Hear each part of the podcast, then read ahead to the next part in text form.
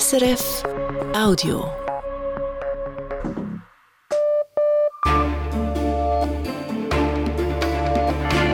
Radio SRF Echo der Zeit mit Brigitte Kramer. Das sind unsere Themen am Samstag, dem 16. Dezember. Eine fatale Verwechslung. Israelische Soldaten töten in Gaza drei Geiseln. In Israel stehe man erneut unter Schock, sagt Auslandredaktorin Susanne Brunner in Haifa dass die eigenen Soldaten diese Geiseln erschießen, das ist eine riesige, eine riesige Tragödie. Dann maximale Transparenz. Der Bundesrat legt seine Ziele für die Verhandlungen mit der EU offen, aber ein Dokument bleibt geheim, was die Gewerkschaften stört. Betrug im Vatikan. Ein Kardinal muss über fünf Jahre ins Gefängnis. Es geht um den Kauf einer Luxusimmobilie in London. Und übergangene Wählerschaft. Im Osten Kongos leben Millionen Vertriebene. Die Politik ist für sie weit weg, wählen schwierig bis unmöglich. Israelische Soldaten haben im Gazastreifen drei israelische Geiseln getötet. Ein fatales Versehen. Oder wie es Premier Netanyahu sagt, eine unerträgliche Tragödie. Die drei Geiseln seien, Zitat, versehentlich als Bedrohung identifiziert worden, sagte Armeesprecher Daniel Hagari. Daraufhin hätten die Soldaten auf sie geschossen. In Israel ist das Entsetzen groß, die Nachricht hat Proteste ausgelöst. Inzwischen sind neue Details bekannt geworden. Demnach soll eine der Geiseln eine weiße Flagge hochgehalten haben. Susanne Brunner ist im Moment in Israel, genauer in Haifa. Ich habe sie kurz vor der Sendung gefragt, was wissen Sie zum Hergang? Also die Tragödie, die fand statt in einem Stadtteil von Gaza-Stadt, wo gerade heftige Kämpfe stattfanden zwischen der Hamas und israelischen Soldaten. Und zwar wirklich so ein Stadtkampf. Offenbar nach Angaben der israelischen Armee hat sich die Hamas als Zivilisten oder die Kämpfer der Hamas haben sich als Zivilisten verkleidet. Sie machten Täuschungsmanöver und das Gebäude, in dem sich die Geiseln befanden, da dachten die israelischen Soldaten, das sei mit Sprengfallen versehen. Und offenbar hatten die Geiseln schon draußen gesprayt, SOS, und sie hatten Hilfe gerufen auf Hebräisch, weiße Flagge gehisst. Und die Armee sagt jetzt, entgegen allen Regeln, hätten die Soldaten trotzdem geschossen. Zwei wurden sofort getötet, der Geiseln. Es waren übrigens drei Geiseln, denen es gelang, aus der Hamas-Gefangenschaft zu flüchten. Und die waren in Gaza und warteten auf die Befreiung. Und ein Dritter, der floh dann wieder in das Gebäude zurück, kam raus und wurde ebenfalls erschossen. Und dies, obwohl der Kommandant sagte, nicht schießen, hätten die Soldaten trotzdem geschossen. Das israelische Militär hat also Fehler eingeräumt, hat sich auch entschuldigt. Hat der Vorfall auch Konsequenzen? Ja, es gibt natürlich ein Militärrecht in Israel, es gibt Verfahren, aber ob diese Verfahren dann auch so durchgeführt wird gegen Soldaten, die jetzt eben in Gaza in Einsatz waren, das weiß man jetzt noch nicht. Es ist allerdings ein grundsätzliches Problem oder respektive es gibt zwei. In Gaza findet auch gemäß Angaben von diversen Militärexperten eine der schlimmsten Häuserkämpfe überhaupt statt. Diese Tunnels, die Hamas weiß, äh, kennt jeden Zentimeter dieses kleinen Gazastreifens, die israelischen Soldaten nicht.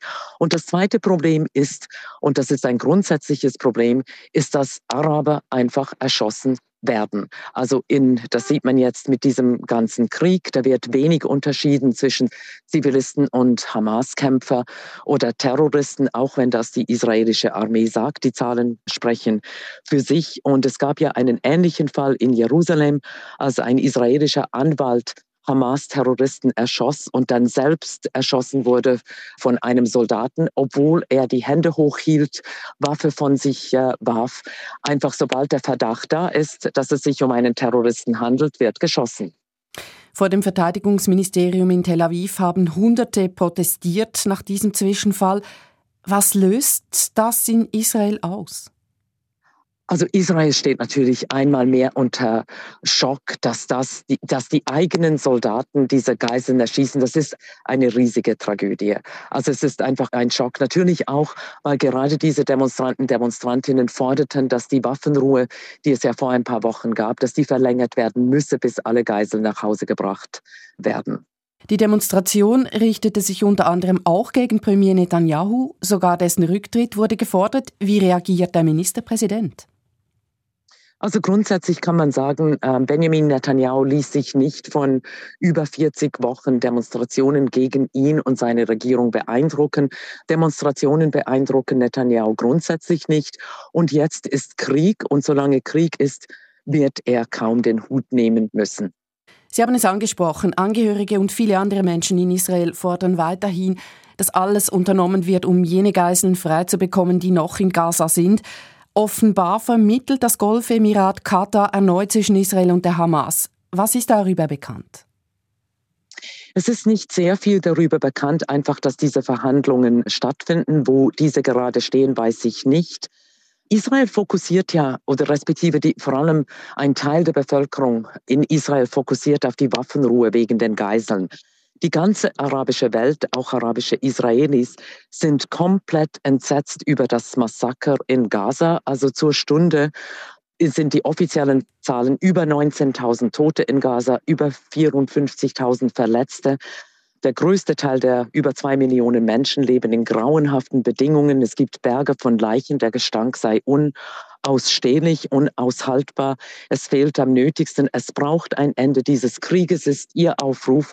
Und die israelischen Demonstranten, Demonstrantinnen fokussieren auf die Rückgabe der Geiseln. Und was hier wirklich diskutiert wird in den Medien und ist, dass es nicht einfach eine Waffenruhe braucht, sondern es braucht eine Lösung. Sonst wird dies zum Flächenbrand, je länger dieser Krieg dauert. Und dessen sind sich natürlich Staaten wie äh, Katar, andere Golfstaaten sehr wohl bewusst bewusst, weil die Wut in der arabischen Welt, die steigt eigentlich mit jedem Tag, an dem dieser Krieg länger dauert. Und außerdem ist es auch ein Problem für Israel, weil die Bevölkerung, das spüre ich hier jeden Tag, jüdische Israelis und arabische, palästinensische Israelis, die sehen die ganze Situation ganz, ganz anders und das spaltet auch die Gesellschaft, schafft Misstrauen und ist schlussendlich auch für Israel nicht gut. Auslandredaktorin Susanne Brunner, sie ist im Moment in Haifa. Der Krieg in Nahost hat auch Auswirkungen auf die Containerschifffahrt. Mehr dazu jetzt in der Nachrichtenübersicht mit Simon Richle. Mindestens drei große Reedereien haben entschieden, ihre Schiffe vorläufig umzuleiten und nicht mehr durchs Rote Meer und den Suezkanal zu fahren. Darunter seit heute auch die Schweizer Reederei MSC. Grund für diese Maßnahme sind die Angriffe mit Drohnen und Raketen auf Frachtschiffe im Roten Meer vor der Küste Jemens. Die von Iran unterstützten Houthis bekennen sich zu diesen Angriffen und bezeichnen sie als Vergeltung für die Bombardierung des Gazastreifens durch Israel. Die Umleitung um Afrika dürfte vorerst nicht zu großen Lieferschwierigkeiten führen. Das Staatsoberhaupt von Kuwait, Scheich Nawaf al-Ahmad al-Sabah, ist im Alter von 86 Jahren gestorben. Unter Scheich Nawaf war die Politik des kleinen Golfstaats zuletzt auch von Krisen geprägt. Mehrfach trat die Regierung innerhalb der vergangenen Jahre zurück. Die Nachfolge als Staatsoberhaupt von Kuwait soll nun der Halbbruder des verstorbenen Emirs übernehmen. Dieser ist 83 Jahre alt und galt bislang als ältester Kronprinz der Welt. Die deutsche Regierung stoppt die Bonuszahlungen für den Kauf von Elektroautos. Seit 2016 wurden Fördergelder für E-Autos ausgezahlt. Dieses Jahr waren es pro Auto zwischen 3.000 und 4.500 Euro. Nun entfällt dieser sogenannte Umweltbonus ab morgen, weil die Regierung den Bundeshaushalt neu aufstellen musste und in verschiedenen Bereichen sparen will. Eigentlich war geplant, dass die Förderung im Laufe von 2024 beendet werden soll. Seit der Einführung des Bonus hat die Bundesregierung für zwei Millionen Elektroautos rund 10 Milliarden Euro ausgezahlt. SP-Ständerat Daniel Josic hat sich erstmals öffentlich zur Bundesratswahl vom Mittwoch geäußert. Josic hatte von der Bundesversammlung 70 Stimmen erhalten und gab daraufhin keine Verzichtserklärung ab, obwohl er von seiner Partei nicht als Bundesratskandidat nominiert war. Das Verhältnis zur SP sei trotzdem nicht zerrüttet, sagte Josic der NZZ. Er sehe deshalb im Moment keinen Grund, die Partei zu verlassen.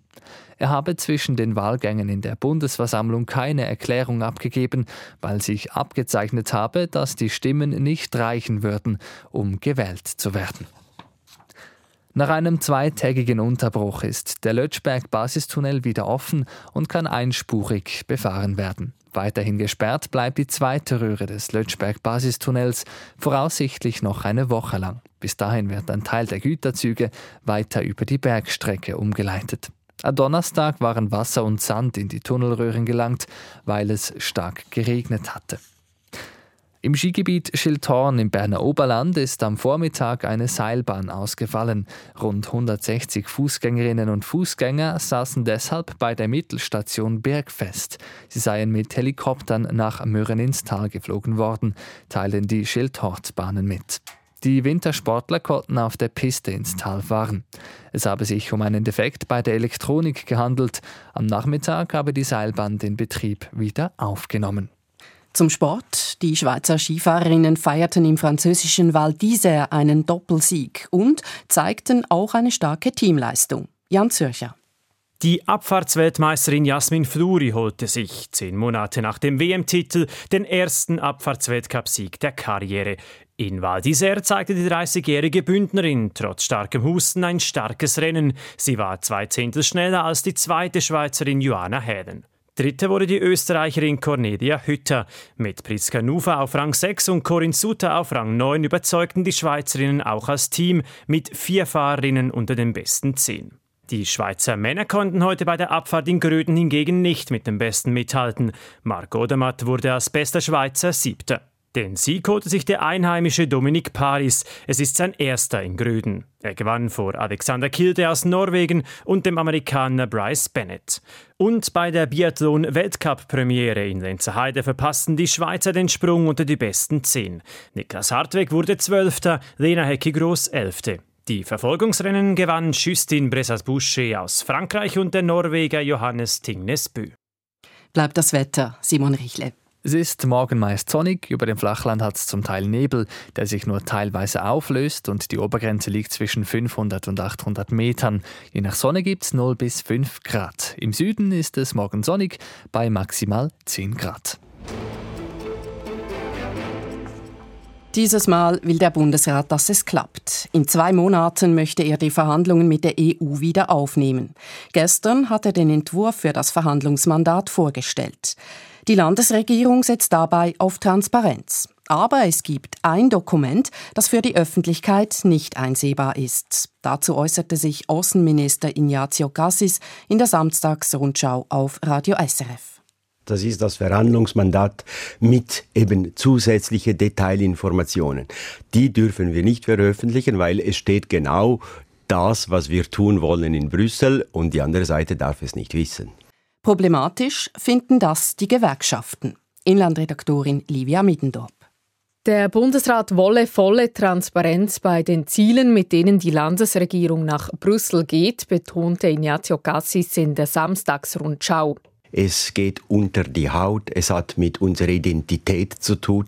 Wir müssen die volle Transparenz gewährleisten. Es darf nicht der äh, Verdacht sein, da wird etwas gemacht, das äh, nicht klar genug oder das versteckt ist. Äh, wir wissen, am Ende gibt es eine Volksabstimmung. Also von Anfang an wollen wir die volle Transparenz haben.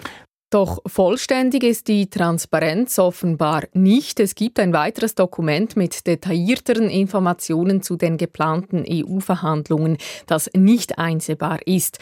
Dabei handelt es sich um die Eckwerte zu den Verhandlungen, die der Bundesrat im Sommer festgelegt hatte, so Gassis. Das ist das Verhandlungsmandat mit eben zusätzliche Detailinformationen.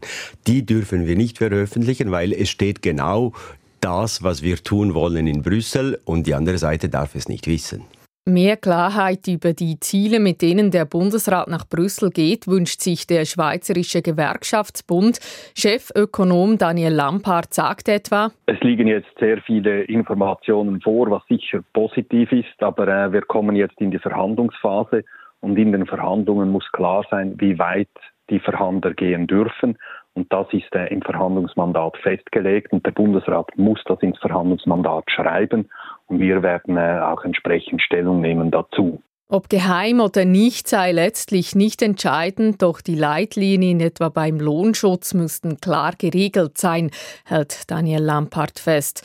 Für den Arbeitgeberverband auf der anderen Seite hat der Bundesrat genügend Transparenz hergestellt. Direktor Roland Müller sagt, es sei nachvollziehbar, dass man nicht ganz alle Unterlagen öffentlich machen könne. Wir haben natürlich Verhandlungen und die Verhandlungsführung liegt beim Bundesrat. Insofern ist es ganz natürlich, dass er selber Unterlagen auch für sich bereitstellt und für die Unterhändler, die eigentlich nicht für die Öffentlichkeit bestimmt sind. Sicher ist, der Bundesrat ist grundsätzlich um Transparenz bemüht. Es sind mehr Informationen bekannt als damals bei den Verhandlungen zum Rahmenabkommen, das dann scheiterte. Der Bundesrat erhofft sich von der Transparenz mehr Akzeptanz in der Öffentlichkeit und erhofft, dass dadurch der Druck auf die Sozialpartner, Arbeitgeber und Gewerkschaften steigt, sich zu einigen. Derzeit sehen beide Seiten noch Vorteile für sich selbst durch diese Transparenz. Daniel Lampard vom Gewerkschaftsbund. Ich glaube, es ist jetzt klar, dass äh, der Lohnschutz verschlechtert würde, wenn so äh, ein Verhandlungsergebnis dann resultiert. Wir versuchen das zu verhindern.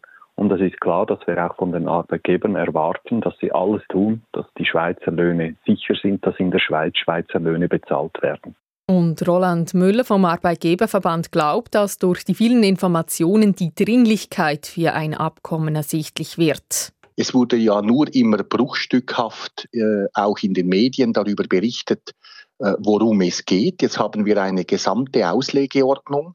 Es geht eben um viel mehr als jetzt nur um einzelne kleine technische Fragen. Es geht um ein Gesamtpaket. Und ich glaube, deshalb ist es begrüßenswert, dass das bekannt ist und dass jetzt auch darüber debattiert werden kann. Die Diskussion, wie die Schweiz ihre Beziehung zur EU ausgestalten soll, kann in den nächsten Monaten also auch in der Schweiz intensiv geführt werden.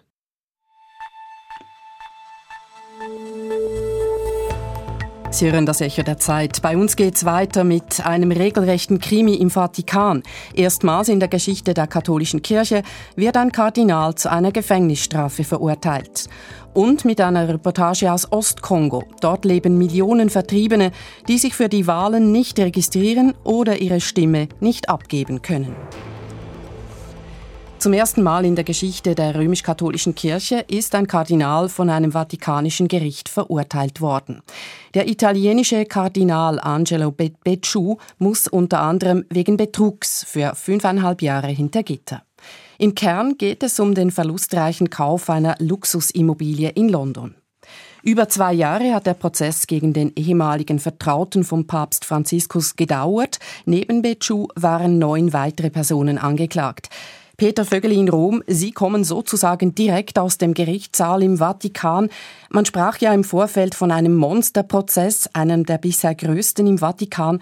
Hat sich das heute vor Gericht gezeigt? Also optisch nicht. Das Urteil wurde in einem schlichten, provisorisch zu einem Gerichtssaal umfunktionierten Raum verlesen.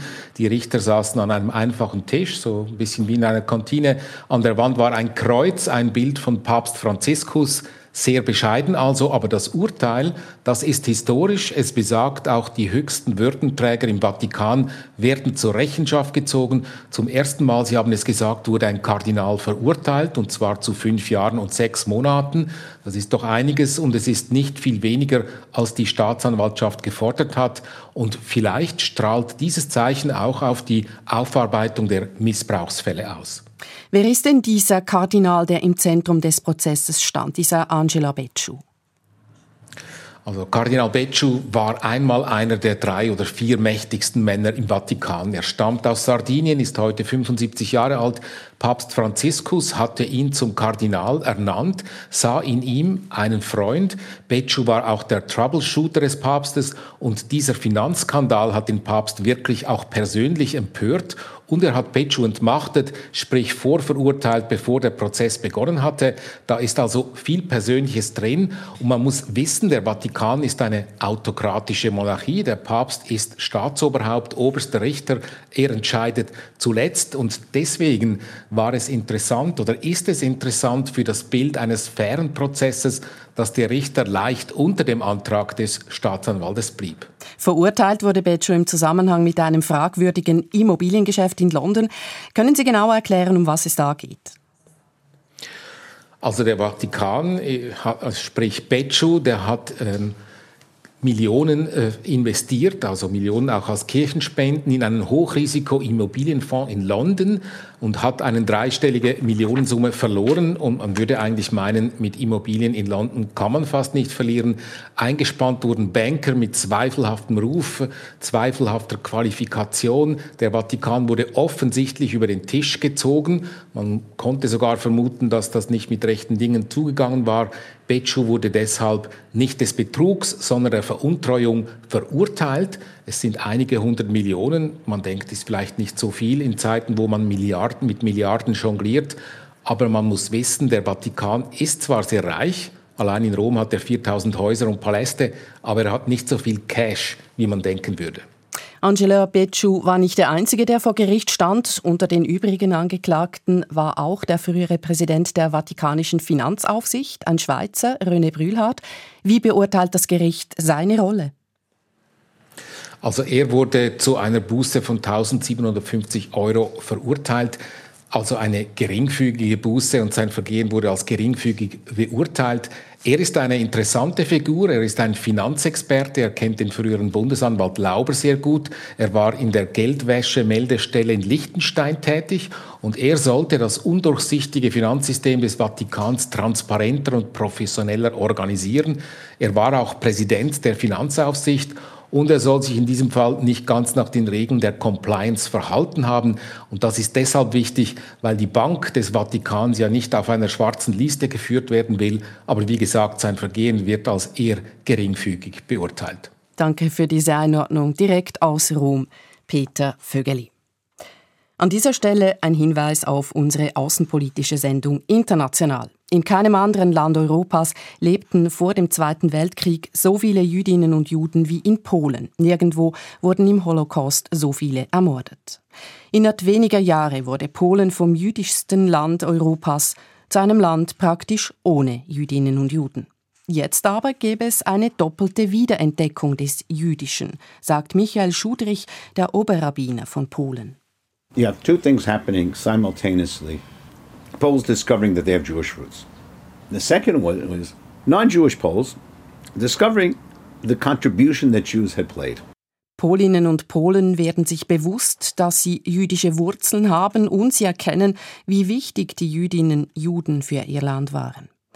Polen entdeckt seine jüdische Seite, die Sendung international, dieses Wochenende am Radio und jederzeit als Podcast unter srf.ch-audio.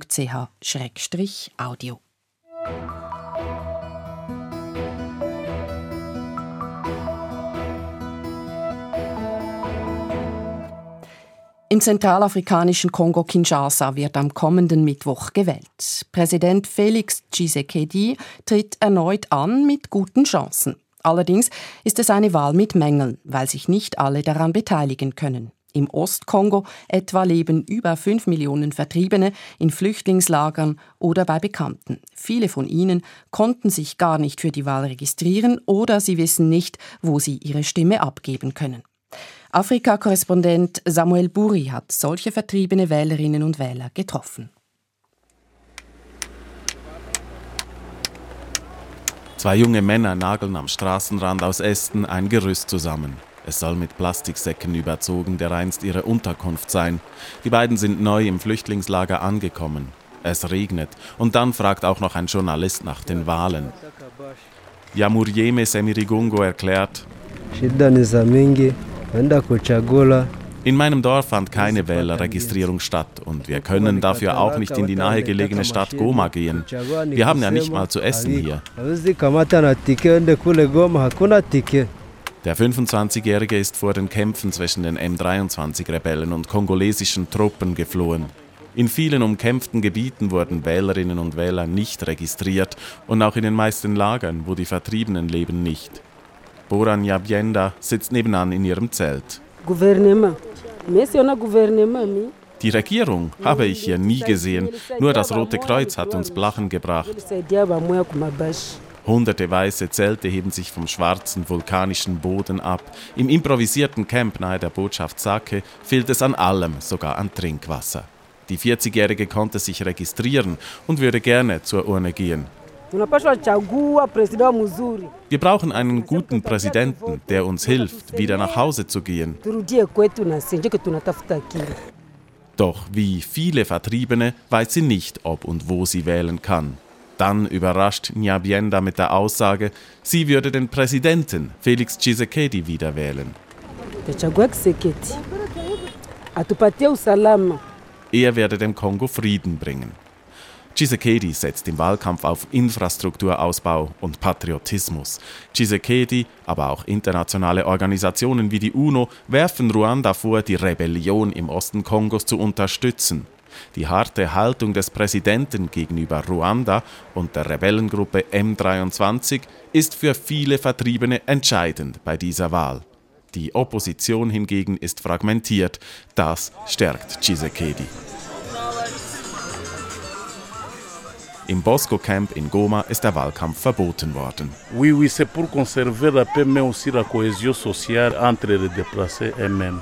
Man wolle den Frieden und Zusammenhalt in der Gemeinschaft erhalten, erklärt Lagerchef Justin Kamana. Nous nous wir befinden uns in einer fragilen Situation. Die Leute sollen sich nicht streiten wegen einer Person, die nach dem Wahlkampf wieder abtaucht. Grundsätzlich aber glaubt Kamana an den Sinn der Wahl. Wir können etwas ändern an unserer Situation. Sonst haben wir ja nur die Waffen, um etwas zu bewegen. Jetzt aber können wir die Politiker auswechseln, die uns nicht helfen.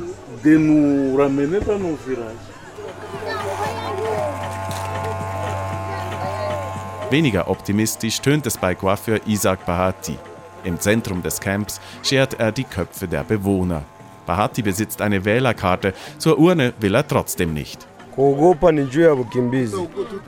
Wir leiden hier. Wenn die Politiker wollen, dass wir wählen, dann sollen sie erst für unsere Sicherheit sorgen. Bahati will mit seiner Abstinenz ein Zeichen setzen. Er glaubt nicht, dass seine Stimme etwas bewegen kann. Im Wahlkampf werden wir plötzlich umworben, aber danach kümmert sich wieder niemand um uns. Ob aus Frust oder weil sie nicht können, viele Vertriebene im Osten Kongos werden am Wahltag in ihrem Zelt bleiben, vor allem wenn es wieder regnet. Die Reportage von Afrika-Korrespondent Samuel Buri hier im Echo der Zeit. Das war's von uns für heute Samstag, den 16. Dezember. Redaktionsschluss 18.27 Uhr. Lukas Schneider war für die Sendung verantwortlich, für die Nachrichten Jan Grübler. Begleitet hat sie Brigitte Kramer. Das war ein Podcast von SRF.